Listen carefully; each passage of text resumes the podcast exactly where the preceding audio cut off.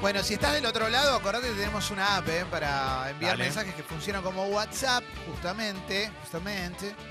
Y nos puedes escribir a nuestra cuenta de Twitter, eh, Instagram, eh, Sexy People Radio. Todo eso es verdad. Toy Story 4 va a ser la película más vista de la historia nacional en su primer fin de semana en cartel. Que hasta ahora era un- una marca de Avengers Endgame. Sí. Hasta el sábado, hasta este sábado tenía 1.177.339 personas que la habían visto, una o sea, en tres barbaridad. días. Eh, mientras que el récord en abril había marcado la última película de Avengers, eh, 1.181.000. Zarpado. Además, ¿eh? Sí. un montón de adultos, porque yo el horario que fui era la una de la mañana y estaba lleno. Ah, y claro. obviamente no había ni un niñe. Sí.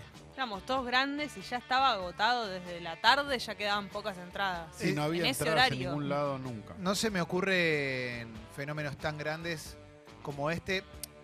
Puede ser Avengers, puede ser Rápido y Furioso, Sí. eh, pero después ya es más difícil, ¿viste? A, a este nivel se- eh, pensar. El, el- yo el sábado, el sábado de la noche fui al cine, fui a ver otra película y estaba lleno de gente. Mm. Pero pa- para esta, ¿no? Obviamente para, eh, para la que fui a ver yo no tanto, pero eh, para esto había cola, pero zarpado. Yo cuando la estaba mirando Zarpado. pensaba esa, digo, ¿qué, ¿qué es lo, bueno, no sé, por ahí Calo lo sabe, pero qué es lo que tiene que hace que seamos tan fan? Que es intergeneracional, me parece. Por eso la gente va tanto al cine. Porque va el padre, la gente, la gente que vio Toy Story al principio, hoy es Abrazo a padre. Mario, Juan y ¿Pero es Eduardo, solo eso? Yo creo que sí, vos te, te criaste con, te criaste viendo eso, nunca te molestó. Sí. Hicieron una 3 no hace mucho. Sí. 95. Hay, Mauro hay una pregunta 3 de no hace mucho que hace Sí. que gente que a lo Quedaste mejor enganchado. gente que a lo mejor tenía, no sé, este 7, 8 años, ahora tiene 17 años. Hay algo re poco loco. menos. Entonces hay algo de- donde tomó a todas las generaciones. Es, es muy interesante. Incluso, perdón, nosotros que ya éramos grandes para. Toy Story, la vimos de todas maneras porque estaba buena.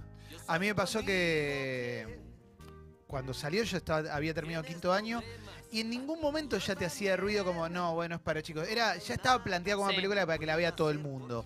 Y, y fue furor. A mí me furor. parece que además de todo, fundamentalmente es una buena idea. Claro. O sea, ¿qué hacen los muñecos cuando vos Exacto. estás fuera de tu cuarto y cuando no estás con ellos? Y Para el- mí es una gran idea y todo lo que puede pasar a partir de esa idea. Y lo que me decía Leo es que, que Andy, el protagonista, ya, ya es grande. No, ya es grande. Ya fue, era grande en la 3. Ya no es más el protagonista. Exacto. Y le da, en, en su momento, no estoy spoileando nada, creo, pero digo, le dan su, le da sus juguetes a una niña que se llama Bonnie. Y esa niña es la nueva dueña de los juguetes. Ah. Y ya aparece ella como dueña, chiqui- siendo Claro, claro. chiquitita, pero ella dueña de los juguetes en la 4 también. Y pasa todo alrededor de la familia de ella ahora. También y me con gusta, todo lo que pasa con me los gusta lo de juguetes. los juguetes cambiando de dueño, que es el drama del juguete, ¿no? Que en un momento pasa a tener otro dueño. Y Woody un poco derrotado también. Woody Sí. ya está, claro. Este, este Woody es un Woody más, ya, ya con otra cabeza, un Woody con. Pero siempre con la misma idea. La idea Juega de libero ahora Woody, claro. Pero lo lindo es que siempre es eh, ayudar al otro. A mí me parece que lo que tiene de bueno en general son los mensajes. Porque, mm, primero, no hay ningún. Y, pero es importante. Es en verdad. ningún momento hay, hay, me parece a mí, mensajes de, de- de egoísmo, de cosas que, que hoy vemos todo el tiempo. El tipo. el- el- A ver, ¿qué pasa, ¿qué pasa? Perdón, Leo, ¿Qué pero es lógico, es una película de Pixar. O sea, la ven todos los nenes, no van a tener un mensaje negativo. No sé, eh, pero, pero pará, pero hay dibujitos que. van- No, bueno, pero el Rey León, el Rey León te muestra, el Rey León te muestra Claro. que hay gente mala en el Esta, mundo. esta Toy Story tiene un toque feminista bastante fuerte, Sí, lo cual está ¿Que buenísimo. el tenedor es una chica? No, No, No, ah, porque vi que había un tenedor que es como no, cambia la tope prota- de el gama. tenedor la, te prota- morís. la protagonista cambia una manera de ser muy conservadora a ser una poco más, no digo una heroína, pero algo por el estilo en cuanto a cómo se Bien.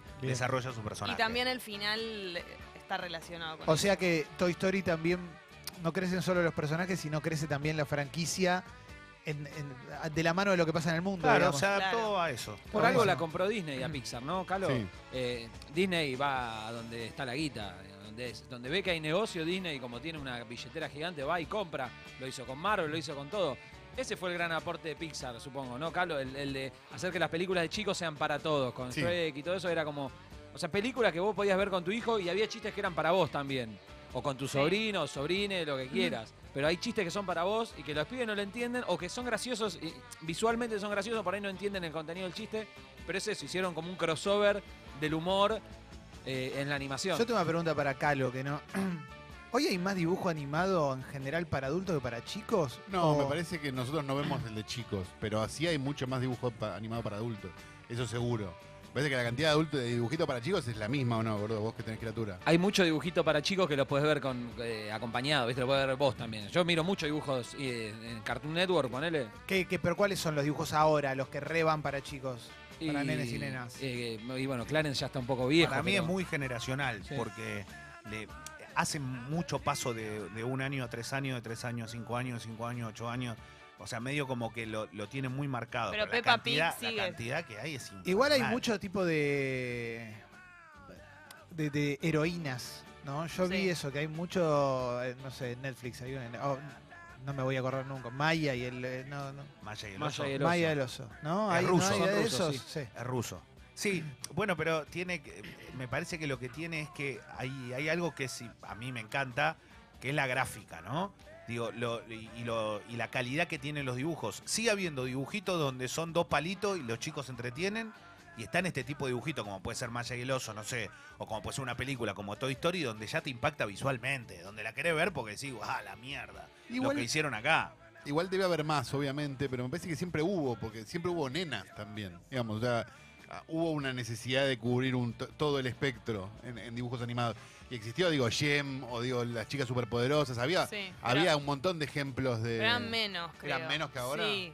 Las nenas igual mirábamos que el héroe era el varón, aunque fuésemos nenas. Como... A- Ahora hay, Ahora hay hay mucho dibujito que apunta a borrar un poco lo de eh, la, la heterosexualidad, ¿viste? Sí. La hetero- heteronormatividad. Hay mucho dibujito que apunta a eso. Es como, no sé, que se- que una cebra se casa con un elefante, ponele. Cosas así, o que se juntan y se quieren y qué sé yo. Eh, me parece que está va más por ese lado, ¿viste? El mensaje Claro. en los dibujitos, que todos podemos estar con Mm. todos. Ah, Eh, está buenísimo. Claro, está bueno que sean en dibujos para niños eso. Porque digo, nosotros, o sea, no sé, Ren y Stimpy claramente eran una pareja, digamos, en, en su momento. Eh, sí, o lo podías interpretar así, O pero lo también podías no digo, pero era un dibujo así. para adultos, digamos, no, no era un dibujo que. Sí, que y para aparte nadie, pero yo cuando lo veía ni pensaba que eran pareja. ¿eh? Yo pensaba que eran Nunca me di un cuenta. boludo y un amigo más inteligente que no tenía un buen carácter. No, Yo- pero hay escenas de celos, La- hay de todo. Ah, La ni me dibujan- hay un dibujito que se llama Steven Universe, que la dibujante, es- ella directamente ya se, se define como no binaria, eh, o no binaria sería en este caso, ¿no? Porque Sí. si no binaria la binaria. Bueno, eh, ella se define como si el dibujo tiene mucho de eso. Eh, el pibe es un pibe que tiene tipo como una gema, qué sé yo, que se fusiona con, o- con una piba y se convierte en algo que no es ni un pibe ni una piba. Entonces tiene, tiene mucho de eso, hay, hay mucho dibujito así ahora. Y la flasheaste con el Rey León, Leo, porque el Rey León. O sea, hay una generación que está remarcada por el. Rey. León. Sí, claro. Y, y de- yo- a mí me la, me la me la mostraron en cuando estudiaba inglés, el Rey León. Y me acuerdo que hubo un momento que era terrible, como que no le, no sé si la terminé de ver, inclusive. No, no, a mí, a, mí me, a mí me fascinó. O sea, todo eso que les pasa, a mí no me pasó. Me parece que es la Me otra- fascinó. Toy Story y el Rey León son la- las uno de los Sí. últimos 40 años, te diría. ¿no? Para mí tiene algo, Ah. Toy Story, que esto con esto sin, y, y sin dej- dejar de lado el Rey León, digo, pero tiene algo Toy Story que es increíble, que vos la podés ver, no sé, hoy la ves en Netflix, no sé, o en Flow o donde sea, lo podés mirar y podés mirar la 1, la 2, la 3, la 4, la 4 ahora está en el cine, pero digo, las podés mirar todas y te las pueden pasar de corrido y vos no te vas a aburrir. Y te va a parecer entretenida y hasta te va a gustar la historia, y no importa si seas eh, chico o adulto. Ahora, yo te, tiene algo muy loco pero te pregunto eso, una ¿eh? cosa. Toy Story, si sos adulto, bueno, te va a hacer un viaje emocional por tu infancia, ¿no? Sí. Ponele, por lo que dejaste. ¿eh? El Rey León, ¿qué viene a hacer? El paso a la, a la adultez, a la adolescencia. Darte cuenta que el mundo no toda la gente es buena. ¿Qué Pero es? Porque Para ahí- mí tiene un condimento muy particular, que es que empezaron en ese momento a jugar con la especie esa de tu personaje de la selva favorito, obviamente que en, en mi caso era el león, Obvio, con el, la- el pe- el humor de a poco que empezó a surgir y después la tristeza, viste que te mezcla el humor, la tristeza, todo. Para mí sí, para mí Disney, eh, no sé si es de, eh, ¿es de Disney, Disney. la Sí. película, bueno, desde el primer momento, digamos. Sí. Bueno, para mí tiene algo que es la primer real superproducción que hubo. no sé, como un dibujito como que No, te llevaba. Venían- decís que venían en, de hacer, en ¿eh? donde te pega, ¿en qué fibra? Eso que Claro, yo pensaba eso, ¿qué fibra Para te pega? mí la- tiene que ver con, también con la familia. Para mí hacerlo sensible al león. ¿Caló? Eso fue lo más fuerte de todo. Pero eso tiene que ver también con la, con la forma de contar que tiene Disney. Disney tiene una estructura bastante clásica que suele repetir cada, cada X cantidad de años, que siempre pasa lo mismo. Digo, si vos pensás en Bambi, Sí, hay claro. una tragedia muy grande al principio. Si vos pensás en, no sé, en La Noche de las Narices Frías, en un Dálmata, está este personaje muy cruel que se queda un tapado con esos perritos tan divinos. Digo, tenés. Sí, sí, este, siempre muere Rey alguien. León. Siempre muere alguien en los primeros 10, 15 minutos para que ese personaje. Pero en Bambi lo- a, final. a Bambi lo mata un humano. Digo, la mamá de Bambi la Sí. mata un humano. Digo, acá es el tío, acá está al lado tuyo. Ah, Por eso yo decía, ¿qué viene a, a representar el Rey León? ¿Qué es? El paso a la adultez, Sí, la pérdida de la inocencia. Ah, Sí. e- Eso es lo que pregunto. Independe- independizarte, crecer y salir como de la- del nido. Sí, estoy tratando de pensar, pasa que es difícil porque tenés que tener demasiada memoria, no es Mm. el caso, pero es en ese momento que era lo que generaba. Lo que sí estoy seguro es que era como, wow, esta es la película definitiva de Disney. Está bueno que estás viendo el Rey León y decís, "Sí, es ver- entonces está bien que yo piense mi tío es un hijo de puta. No, no, ¿No? no. Pues en definitiva. Bueno, pero te estamos hablando que dentro le pega de. como le pega. Claro, dentro de tu seno familiar seguramente vas a tener a alguien que no te cae bien y bueno, acá está Jeremy Irons. Exactamente. ¿No? Posta, Lo- ¿no es Jeremy Irons el malo? Lo que, lo que tal vez no, no entendía, por eso cuando lo vi me sorprendí en el tráiler, era que iba a ser así.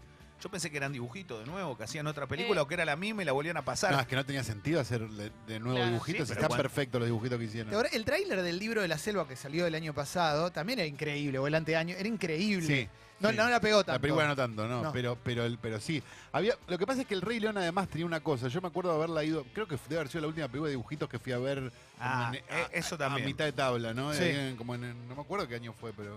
Eh, Fue 94, 92, 94, por ahí.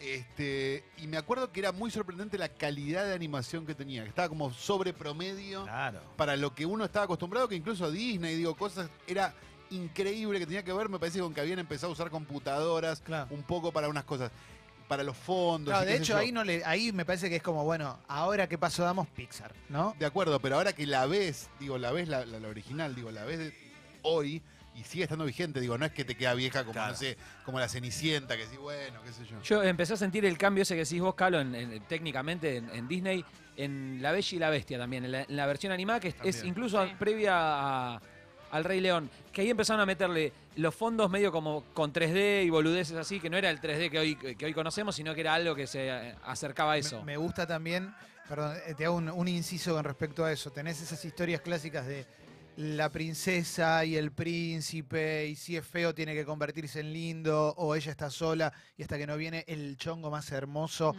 y hétero no va a pasar nada. Que pasemos de eso a estas otras historias que me copan Sí. mucho más, son mucho más León mucho es- más reales. ¿Es Hakuna Matata? Sí. Sí, Eso también fue todo un tema, como sí. todo lo que pasó al- alrededor de Hakuna Matata, todo el mundo hablando de eso, gente tatuándose esa frase, Sí. como... Y también no olvidemos que en ese momento Disney estaba viviendo el momento de gloria más grande de animación a nivel calidad que tuvo y que no volvió a repetir. Digo, por más que Claro. las películas posteriores funcionaron, todo lo que Sí. Mulan, qué sé yo, Pocahontas, digo, el- lo que decías vos. de- Debe tener la- dos, ¿no? eh, Debe tener ese León. y el de la década del 40, Claro, 30, exacto. ¿no? Era, una- era volver viejas. a la época de fantasía, Claro. de cosas, no sé qué, en los 90. Eso, eso fue glorioso y creo que no lo pudieron volver a repetir tampoco. Bueno, también eh, este fin de semana se cerraron las listas. Sí. eh, vamos a hablar de eso un poquito. Jugó la selección argentina, pasó, juega contra Venezuela. Hablando de Woody. Eso también Oh. está bueno. Sí. ¿eh? ¿Eh? Qué ¿Qué tiene que locura. no es como un- son muñecos. Ah, eh, ¿qué más? Este, No sé de qué no entendí, no entendí, perdón. Em, Sí, vamos a hablar vamos a hablar de de, eso. de la selección argentina. Eso es, Sí. es un tema, ¿eh? La, la selección argentina de softball que salió campeona del mundo. loco. Impresionante, impresionante. Yo le quiero preguntar algo a Mauro. Digo, es muy meritorio, obviamente, y son campeones del mundo. ¿Existe pica entre béisbol y softball? No, no, ¿No? ya no, ya no. Ah, En una hubo, época eh. hubo, en una época hubo, pero era una boludez, era ridículo. La verdad es que eh, ahora hay muchos pibes eh, que juegan a los dos deportes. Eh, quiero decir algo de- respecto a los chicos de softball, Leo, si me permitís. Son todos pibes que son de Bahía Blanca, de La Pampa, que se mudaron a Paraná. O sea, en Paraná se entrena fuerte el softball. Es la capital nacional del softball, es en Paraná, Entre Ríos. Mirá, Ahí no está el estadio. Muchos de los pibes que son del interior, en Paraná se duerme la siesta. Muchos de los pibes que duermen, que viven en el interior, se mudaron a Paraná. Y los pibes se entrenaban hasta en el horario de la siesta. Qué algo que es tipo. loco. eh, que solo se aprende así en el, en el amateurismo, ¿no? A sacrificar todo lo que tenés. Me copa, me copa. Bueno, salieron campeones del mundo y Claro, felicitaciones. a- Felicitaciones. A, la softball. selección de softball. La remera, me gusta el traje, la remera, todo, capos, eh, capos, capos, totales. Está Muy buenísimo. Tenemos, estamos teniendo un montón de ejemplos en un montón de deportes que, que no tienen, obviamente, le- le- le- la espalda que tiene el fútbol profesional masculino, obviamente. O Sí, cualquier deporte que sea profesional. Sí, el sí. softball no deja de ser un deporte amateur. Pero Entonces, en, Paraná, en Paraná se mueve grosso. ¿eh? Sí, Sí, sí, sí, sí, pero sí. los chicos tienen que laburar, o sea, Bueno. no pueden vivir de eso. no, que- obviamente. Que es, lo, que es lo que lo hace para mí muy meritorio. Pero es muy, es muy lindo también pensar en eso, en pensar en que hay cosas que te terminás enterando cuando salen campeones, loco, porque es verdad, porque yo no sabía que teníamos una selección de softball, ¿eh? probablemente sea una falta mía, pero no tiene tanto lugar en los medios eso. Entonces, de repente te enterás que estaban jugando y salieron campeones y decís, bueno, loco, eh, bien merecido tienen que ahora se les reconozca, porque está buenísimo y porque seguramente un montón de pibes y pibas se van a copar, porque además, y esto no va en detrimento del béisbol, pero el softball en apariencia en apariencia suena más fácil, Sí. obviamente, porque no tiras con toda la pelota. No, no, no, No. no, estos pi- no, no, Clemen. El softball que juegan estos pibes es A- re agresivo, es ATR, no, no, excelente. tenés que- la pelota viaja a una velocidad zarpada, tenés que tener una reacción. Por eso dije en apariencia. Sí, en no, no, apariencia. no, es tremendo. O sea, no es un deporte, no es un béisbol clase B. ¿Cómo es la pelota? Porque en la colonia de Ferro usamos una pelota de Claro, handball. po- podemos guiarnos en eso. Te iba a decir eso. ¿Es Al softball, grande? mal o bien, Es un poco más grande Claro. la pelota, la cancha es un poco más chica, más chica la cancha. pero el lanzador está más cerca. Ah. Entonces vos tenés mucho, mucho menos tiempo de reacción para batear. Claro, y los pero- efectos son muy distintos. Para, también. esto en el Softball. Esto en el softball. Pero hay algo que tiene que a todos, bueno, por lo menos Clemen ahora lo decís, pero yo también. Hemos jugado mucho softball de chico en la En, Sí. en las colonias siempre Yo jugabas al en el softball. colegio. Claro, jugabas o en la escuela o en el coso. Era como que ya tenías una Malísima práctica. era. El béisbol tiene una, una diferencia con eso que es directamente tenés que ir a practicarlo para poder disputarlo, porque si no es muy difícil que puedas tenerlo en, en una actividad primaria. Pero ves que es importante que tenerlo también en, en- en- en lo- una En actividad. el cole, yo empecé En jugando al softball. Antes de jugar al béisbol empecé jugando al softball Claro, porque sí, jugué en el colegio y me copé. De los, Claro, deportes, de los deportes que te enseñan en el colegio, ¿cuál fue el que más les gustó? Pues te enseñan todos. Lo que pasa es que en el colegio ¿Querés jugar a la pelota en el recreo? eh, nada lo más, único que querés es jugar a la pelota, por lo menos yo lo que recuerdo es eso. En el colegio nunca me enseñaron, está mal, no, no lo digo con, con bronca, pero nunca nos enseñaron demasiado a profundizar en un... Handball era casi como fútbol con las manos, estaban todos los pibes picándola, ¿viste? Jugaban igual que al fútbol, entonces no me acuerdo Pero tanto. hacías tipo un añito cada cosa. A mí hockey Ah, me no. gustó, por ejemplo. No, no, yo no tuve. Yo iba al colegio. ¿eh? hockey. No, pero, pero- hockey más no. que Volei, volei. volei me copaba. Volei es el que, aparte el que más infraestructura te, tenés que tener, pues te ponen la, la red en el medio. La- lo, lo que pasa es que en la cancha de, de básquet, por así llamarlo de alguna manera, practicabas todos los deportes, ¿viste? Sí. Hoy, hoy los puedes hacer todos. Hoy puedes hacer el handball, el, el fútbol de sala. Yo en los ba- 90 me había enganchado con el básquet. Con mis amigos jugábamos a- en. Ferro al básquet como se podía en las correderas, que eran arcos eh, aros bajitos, ¿no? El vole igual se vivían escenas de violencia Sí, sí. Increíbles. Era un deporte que parecía a todas luces, lo veía de afuera y decías, che, es como las damas, ¿no? ¿Viste? Sí. Como, como muy tranquilo y de repente lo veía jugar y era una violencia, Y además- un pelotazo en la cabeza. Se, a- se abría mucho la brecha entre los que jugaban bien al vóley y los que no agarraban una. Entonces venía uno, te remataba y... ¡Pa! Terrible. Era, el vóley se va mucho para el bullying también. Como Te viste, le tiraban el pelotazo a uno y el otro decía, ¡dale, boludo!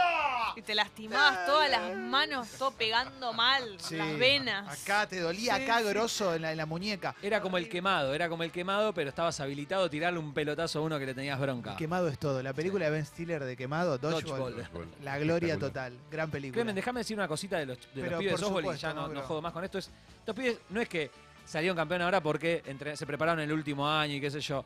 Vienen laburando hace como 10 años. Claro. Es un proceso. Es, es- quizás es lo que nos está faltando en los otros deportes, ¿no? Sí. Que como es que hay una lógica comercial en el resto de los deportes al ser profesionales y hay una dinámica de que tenés que tener lo que tenés que vender y vender y vender y vender.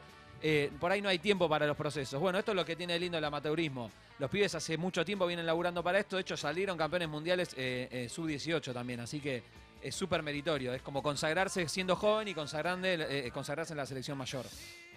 Dicho todo esto, no va a entrar todo lo que tenemos en el programa. No. Así que El vamos a tener programa que de hoy. ¿sabes cómo es? ¿Viste cuando te tenés que sentar arriba de la valija para que cierre? Sí, exactamente. Estamos sentados arriba del programa. Bueno, exactamente, porque hoy también viene el profe Javier, Ah. eh, Javier Díaz de Under Armour. eh. Ah, Muchas preguntas. Así que hay mucho, yo me duele todo, ¿eh? empecé a entrenar, así ATR. que hay que hablar de eso también. Va a estar buenísimo el programa del día de hoy. Mauro, cuando quieres con la apertura musical, ideal para despertarte en un lunes muy arriba, ¿eh? muy arriba, si te